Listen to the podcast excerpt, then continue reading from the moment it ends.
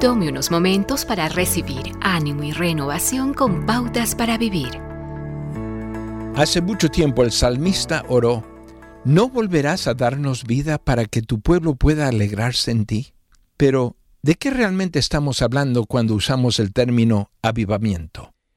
En un sentido espiritual significa volver a la vida, un despertar espiritual, como cuando el poderoso Espíritu de Dios trae nueva vida a su cuerpo, a la iglesia, y a nosotros como individuos. Cuando Jesús envió a los doce, les dio autoridad sobre el mundo espiritual y el mundo físico también. Él dijo, vayan y anúncienles que el reino del cielo está cerca. Sanen a los enfermos, resuciten a los muertos, curen a los leprosos y expulsen a los demonios. Den tan gratuitamente como han recibido. Cuando Jesús les envió a los doce, la gente sabía que algo importante estaba sucediendo.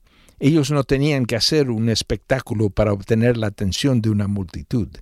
Hoy, sin embargo, casi todos los programas de la Iglesia pueden ser explicados en términos humanos. Buena promoción, buena música, entretenimiento fabuloso, emocionante mensajes, una vez llamados sermones, motivadores, personalidades dinámicas y edificios grandes, a veces con gimnasios, librerías y restaurantes. El resultado, una iglesia más bien impotente y débil espiritualmente, cuyo crecimiento viene de adentro. En lugar de señalar con el dedo a su iglesia, pregúntese, ¿necesito yo un avivamiento? ¿Se ha convertido mi vida espiritual en algo mecánico, rutinario y monótono? ¿Desea usted una relación más profunda e íntima con el Hijo de Dios? Si responde afirmativamente, se ha declarado como un gran candidato para recibir un avivamiento espiritual, que es la clave para volver a vivir.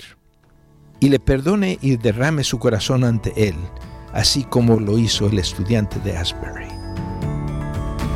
Acaba de escuchar a Eduardo Palacio con Pautas para Vivir, un ministerio de Guidelines International. Permita que esta estación de radio sepa cómo el programa le ha ayudado. Acompáñenos en la próxima emisión de Pautas para Vivir. Gracias por su sintonía.